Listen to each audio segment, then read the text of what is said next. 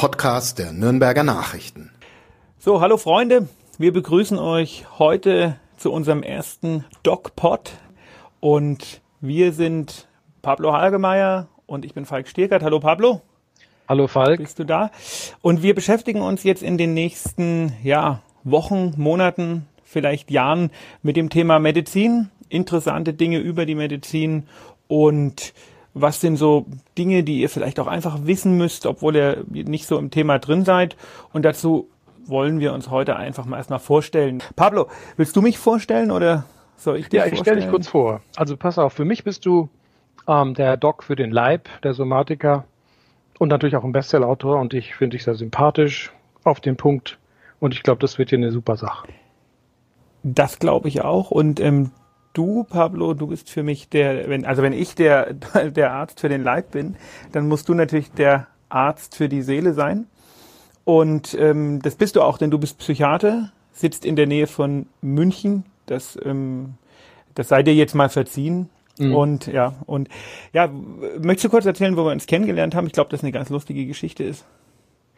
Ja, die, die Geschichte, ähm, das stimmt, das ist sehr lustig. Ich arbeite ja auch noch für den Film, Fernsehbereich und wir haben uns am Set kennengelernt.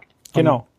Am Set von äh, in, der, in der Fernsehproduktion, die wir gemeinsam beraten haben. Und seitdem ist da eine ganz interessante und produktive Freundschaft draus geworden, die jetzt in diesem Podcast gipfelt. Und ähm, Pablo, wir fangen heute mit einem Thema an, was meiner Meinung nach, du hast da vielleicht eine ganz andere Einstellung dazu, meiner Meinung nach gar nicht so viel mit Seele zu tun hat, sondern durchaus viel mit Leib, mhm. nämlich in einem ganz wichtigen, der Herz-Lungen-Wiederbelebung. Und ja. ich war mal unterwegs in Erlangen und in Nürnberg und habe mal die Leute auf der Straße gefragt, was wisst ihr denn über das Thema? Was passiert denn, wenn vor euch jemand einfach umfällt? Und hört ihr mal an, was sie gesagt haben. Was würden Sie denn tun, wenn der Herr neben Ihnen plötzlich ähm, einfach umfallen würde? Ja, ich würde Hilfe rufen. Kennen Sie die Nummer, unter der man Hilfe ruft?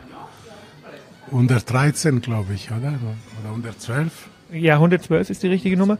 Und ähm, wüssten Sie denn auch, ähm, wie man jemanden wiederbelebt und vor allen Dingen, wann man jemanden wiederbeleben muss? Ich habe mal einen Kurs beim Führerschein Roter Kreuz gemacht, aber das ist schon lange her. Aber ich würde schon, ich weiß schon, jemand auf die Seite legen und dann eventuell Mund-Mund-Beatmung machen oder. Und wann, wann, wann, wann muss man das machen? Je nachdem, ich weiß nicht. Eigentlich, wenn jemand umfällt, ja. Wenn er ohnmächtig ist, kann alles sein, aber als erstes versuchen wir sowas, glaube ich. Okay. Oder wenn er schwer atmen kann, oder nehme ich an. Ja, ähm, nicht ganz, aber äh, schon fast richtig. Glauben Sie denn, dass Sie ähm, mal wieder einen Erste-Hilfe-Kurs machen sollten? Ja, ich glaube, wäre nicht schlecht. Machen Sie es? Ich habe neulich im Fernsehen geguckt, aber das ist nicht dasselbe, wie wenn man es selber macht. Was würden Sie denn machen, wenn beispielsweise der Herr neben Ihnen jetzt einfach ja ähm, umfallen würde? Ähm, ihn, ihn mal fragen, wie es ihm geht, ob, ob was, welche, äh, ob, ob er überhaupt reagiert und ähm, vielleicht ihn auf Seitenlage bringen.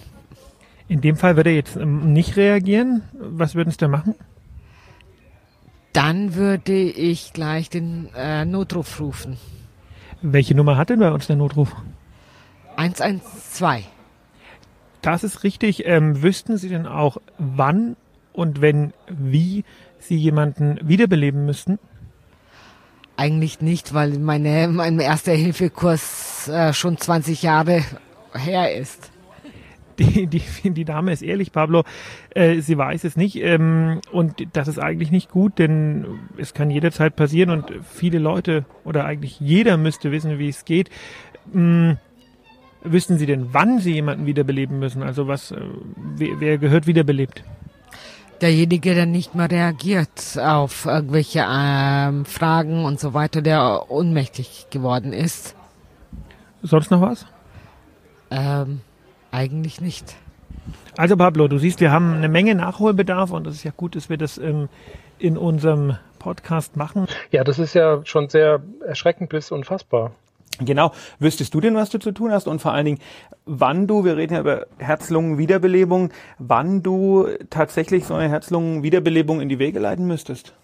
Also ich bin ja jetzt eher der, der von der sprechenden Medizinabteilung. Ich wüsste es auch nicht so genau. Ich weiß es zwar aus dem Lehrbuch und aus dem Studium, aber man hat doch schon ein paar Hemmungen, nicht, da ranzugehen. Absolut, absolut. Und dann muss man sich überlegen, wenn äh, ein Arzt das gar nicht so genau weiß, weil er das äh, ja auch einfach nicht so oft macht, dann äh, stellt sich schon die Frage, Mensch, jemand, der damit gar nichts zu tun hat ähm, mhm. und der in so eine Situation kommt, das ist schon ganz schön äh, ja. angsteinflößend. Ähm, erzähl mir doch mal so, was du denkst. Wann muss ich jemanden reanimieren? Also wann muss ich mit so einer Herz-Lungen-Wiederbelebung anfangen?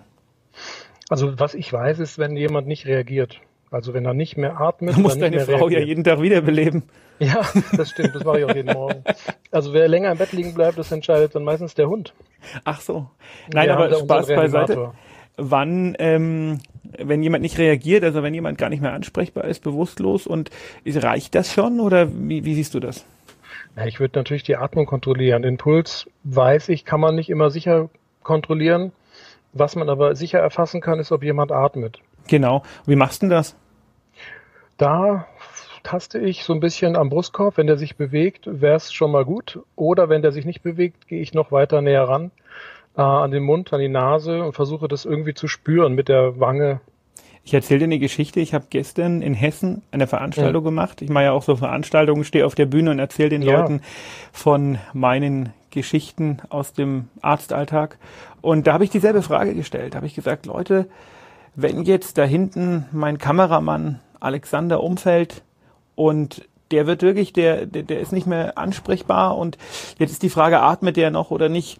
Wie, wie stellt ihr das fest? Und äh, die Highlights der Antworten war, also ganz schnell sagten ganz viele an, an einem Spiegel, mit Hilfe von einem Spiegel. Mhm, den sag, muss man erstmal finden. Ne? Genau, okay, also wie machen es dann die Männer? Weil die Frauen hatten offensichtlich alle einen Spiegel dabei. Vielleicht kann man es ja mit dem Handy heute machen. Es kam jemand auf die Idee, die Brille zu nehmen. Mhm. Also ich nehme meine Brille da nicht zu. Du hast natürlich ganz recht. Ähm, wenn man den Unterarm, Unterarm ist immer gut, weil da haben wir ganz viele Nervensensoren, das weißt du als Nervenarzt. Mhm. Und wenn man den so ein bisschen vor die Nase oder den Mund des Betroffenen dann hält, spürt, spürt man es leicht. Ne? Dann spürst eher. du das, genau, dann spürst mhm. du einfach, äh, atmet der oder nicht. Und jetzt, äh, wir reden ja über Herz-Lungen-Wiederbelebung, jetzt atmet der nicht. Und das sind praktisch wirklich diese beiden Grundvoraussetzungen. Und du denkst, okay, Puls fühlen musst du gar nicht so, weil das ist eh schwierig, das schafft man manchmal bei sich selber gar nicht. Wie soll man das dann bei jemandem in, in so einer aufregenden Situation? Ja. Und ähm, da denkst du, das ist eigentlich eine unumstößliche Wahrheit. Das ist aber gar nicht so. Ich habe zwei mhm. Dinge erlebt, ne, die werde ich nie vergessen. Das war so ein ganz entspannter Sommerabend und wir haben ein bisschen gegrillt auf der Terrasse auf der Wache. Ich habe Notarztdienst gehabt mhm. und plötzlich ging der Melder und es hieß ähm, Reanimation ja, Reanimation ist immer so ein, so ein heißes Ding, dann bist du so schnell wie möglich, gehst du äh, ins Auto und siehst zu, dass du da hinfährst.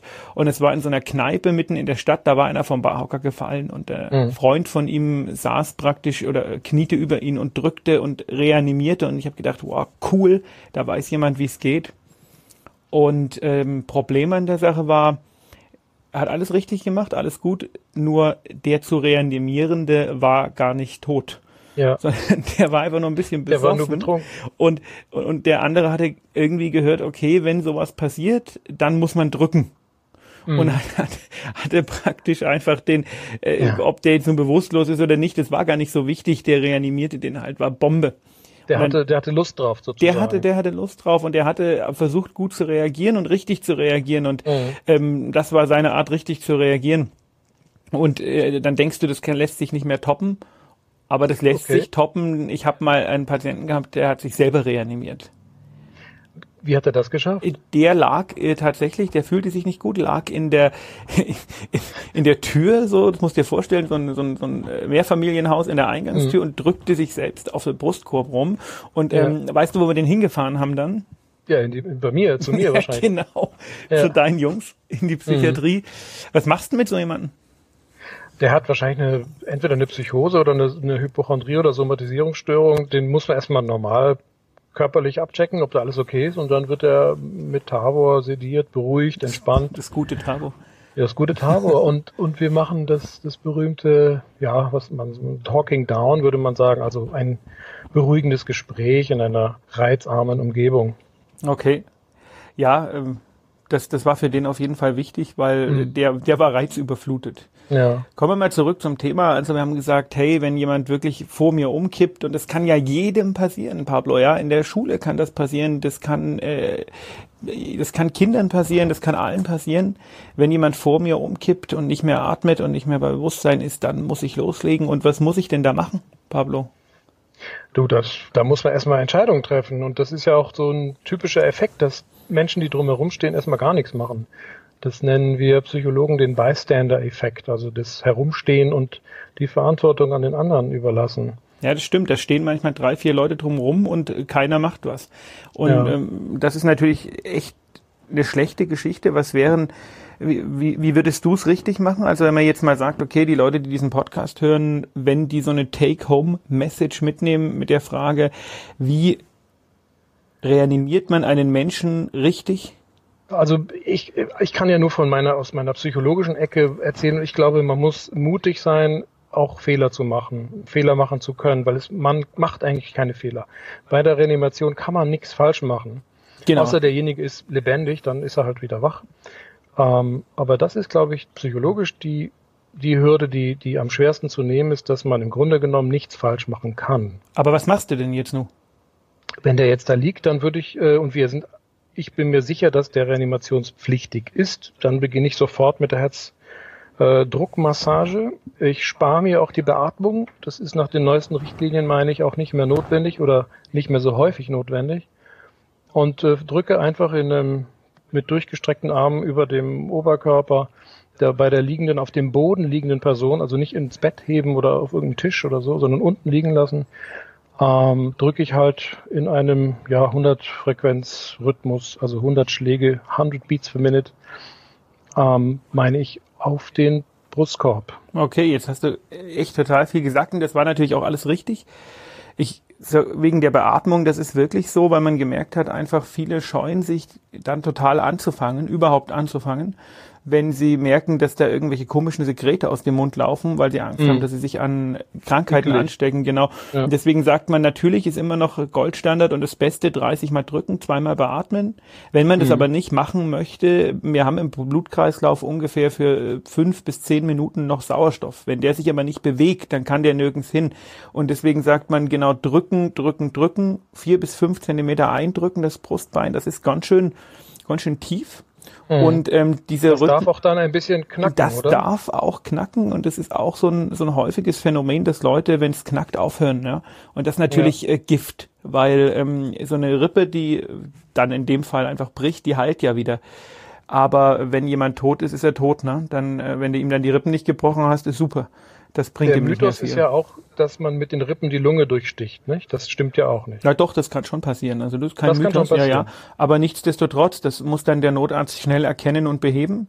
Mhm. Das äh, ist nicht ganz, nicht ganz ohne, weil man dann im Endeffekt einen kleinen Schnitt in den Brustkorb machen muss und diese, diese, diese durchstochene Lunge, die dann den Menschen beim Atmen hindert, praktisch dekomprimieren muss Mhm. Und ähm, ja, aber dafür ist der Notarzt ja da, ja. Aber ähm, nichts machen heißt immer gleich definitiv tot.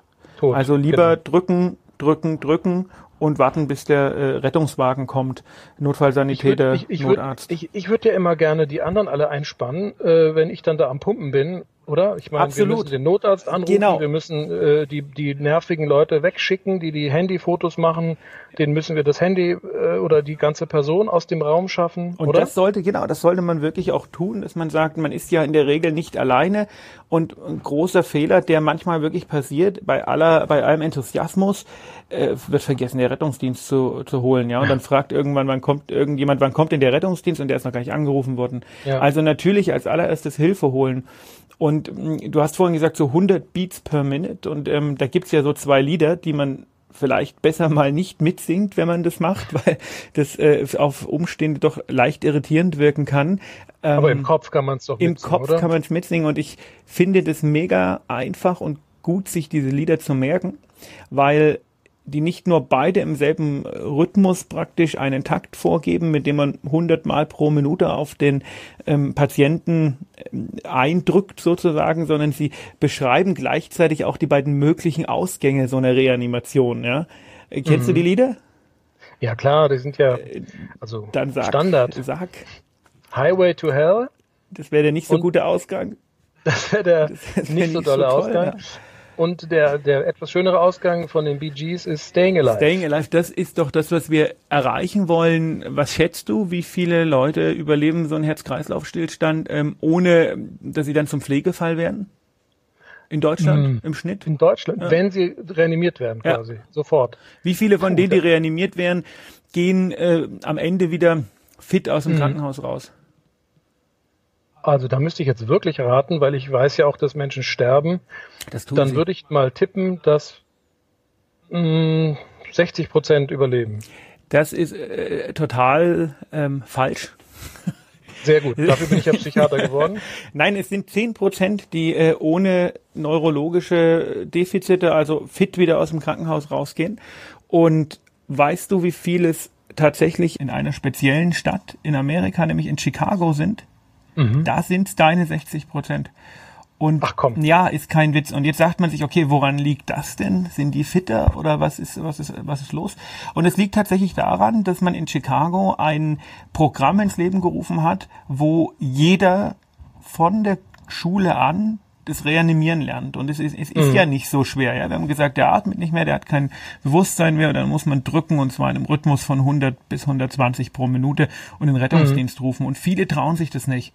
Ja. Und jetzt überlege ich mal so, was ich in der Schule alles für einen Blödsinn gelernt habe. Ne? Ich weiß nicht, ist bei mir jetzt noch nicht so lange her wie bei dir. Bei dir ist Ja, das wird ähnlich gewesen 500 sein. Jahre her oder so. Mhm, genau. Letztes Jahrhundert. Letztes Jahr, das war es bei mir auch. Und äh, also es war eine Menge Blödsinn und es waren ganz viele Dinge, die ich nie wieder gebraucht habe. Was ich in der Schule Ja. nicht gelernt habe, ist zum einen, wie man eine Steuererklärung macht und zum Ja. anderen, wie man jemanden reanimiert. So und in. Chicago machen die das ab der Grundschule. Und Ja. ich habe das einmal erlebt, dass tatsächlich eine sehr ambitionierte Lehrerin den Kindern das mit 16 Jahren in der, äh, im Gymnasium beigebracht hatte. Einen Tag, äh, eine Woche später fiel deren Nachbar vom Traktor Mhm. und wurde von ihr wiederbelebt. Ich bin als Notarzt hingekommen und der läuft heute rum, der wäre sonst tot gewesen. Ja. Also vielleicht auch unser Aufruf, Wunderbar. mein Aufruf, liebe Lehrer, hört auf, so viel Blödsinn zu unterrichten und erklärt den jungen und nicht mehr so jungen Schülern, wie Wiederbelebung funktioniert. Und äh, kommt zu uns und lernt's bei uns, oder? Bei, bei, mir kann man es jetzt nicht so lernen. Ich bin Aber wir bieten ja, also Ärzte, uns im Sinne, bieten ja Kurse an, das Bayerische Rote Kreuz genau, oder das, andere. das Rote Kreuz oder die Johanniter oder ich, wir wollen da jetzt gar Ja. niemanden nennen an, an Rettungsorganisationen. Ähm, da kann man's lernen. Das ist äh, mega sinnvoll und ich denke mir manchmal, es ist vielleicht sinnvoller, da mal ein paar Euro zu investieren, als ja. so viel Ich, Bums ich will zu aber noch ergänzen, äh, was man psychologisch lernen sollte, nämlich diese ganzen Vorurteile zu überwinden. Und das kann man nicht am Ort, an Ort und Stelle des Ereignisses, sondern muss vorher sich vorbereiten, vorher bereit sein, ein Held zu sein, wenn man so will, und sich diese, diese ganzen Vorurteile überwinden und diese Hemmung zu überwinden. Wie meinst du, also ich würde vorher bereit aufrufen, sein, ein Held zu sein? Das klingt immer ein bisschen ja, vorher oder? bereit sein, ein Held zu sein. Das heißt, wir wissen, dass wir vielleicht einmal in unserem Leben auf jemanden treffen, der bewusstlos auf dem Boden liegt. Und wenn es unsere Und- Schwiegermutter ist. Und wenn es unsere Schwiegermutter ist, die wir über alles lieben.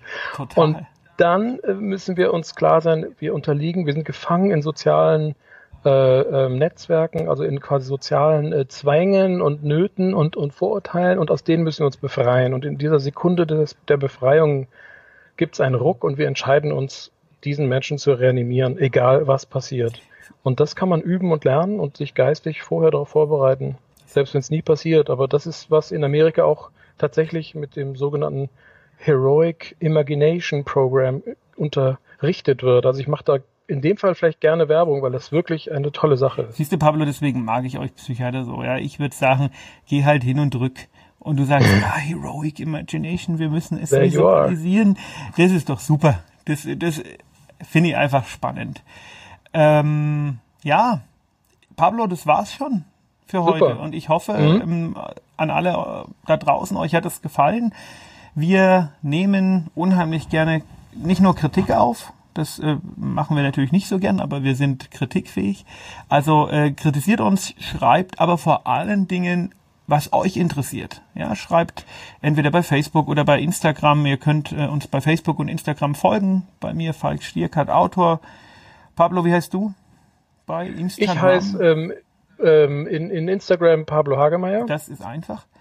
Ja. Folgt uns. Und ich freue mich auch über Feedback. Also wir Psychologen nennen das nicht Kritik, sondern Feedback. Ich habe mich immer gefragt, warum Feedback als Übersetzung im Grunde genommen Fuß im Rücken heißt. Das ist also wie auch immer, folgt uns auf Instagram, auf Facebook und kommentiert und ähm, sagt uns, was ihr hören wollt, über welches Thema wir sprechen sollen. Und das nächste Mal, weil wir jetzt natürlich noch keine Kommentare haben, haben wir uns überlegt, ein ganz äh, ja, wichtiges Thema der aktuellen Zeit zu, also der aktuellen Sommerzeit zu besprechen. Ich bin ja in Nürnberg im Medic Center in einer Praxis tätig. Und äh, was ist momentan so eigentlich ein Key-Feature dieser Zeit, Pablo? Was ist das Problem an diesem wunderschönen Wetter draußen? Welche Patienten das, kommen? Das, das Problem ist, äh, sind Hauterkrankungen das, und insbesondere ja, der Hautkrebs. Ja, und das ist Mist. Hautkrebs ist das, also ist richtig blöd. Und ich mache regelmäßig bei Patienten sogenannte Hautkrebs-Screenings und das ist auch ganz wichtig, denn wir wollen verhindern, dass Hautkrebs sich ausbreitet und dann jemanden auch echt umbringen kann. Ja, das ist wirklich eine schlimme Sache. Und leider noch ein sehr, sehr brutaler Killer. Black ja. Killer, ja, und das, dem werden wir uns nächste Woche so ein bisschen nähern Mhm. Und bis dahin wünschen wir euch sonnige Tage. Benutzt eine Sonnencreme mit dem Lichtschutzfaktor größer 30. Und wenn jemand vor euch umfällt, denkt dran, Atmung checken. Gucken, ist der Mensch bei Bewusstsein, Rettungsdienst rufen und drücken. Hast du noch irgendwas okay. dazu zu sagen, Pablo? Nee, absolut. Ich wünsche nur allen Hörern, dass ihr achtsam mit euch selbst umgeht. Nicht nur mit denen, die ihr dann vielleicht mal reanimieren möchtet, ja, genau. Wenn man dann, wenn man in so eine Situation kommt, muss man auch sich überlegen, wie, wie verarbeitet man das. Aber das ist, glaube ich, was für ein anderes Mal. Wir wünschen euch eine wunderschöne Woche. Macht's gut. Euer Falk und der Pablo. Der Pablo. Tschüss. Ciao. Ciao, ciao. Mehr bei uns im Netz auf nordbayern.de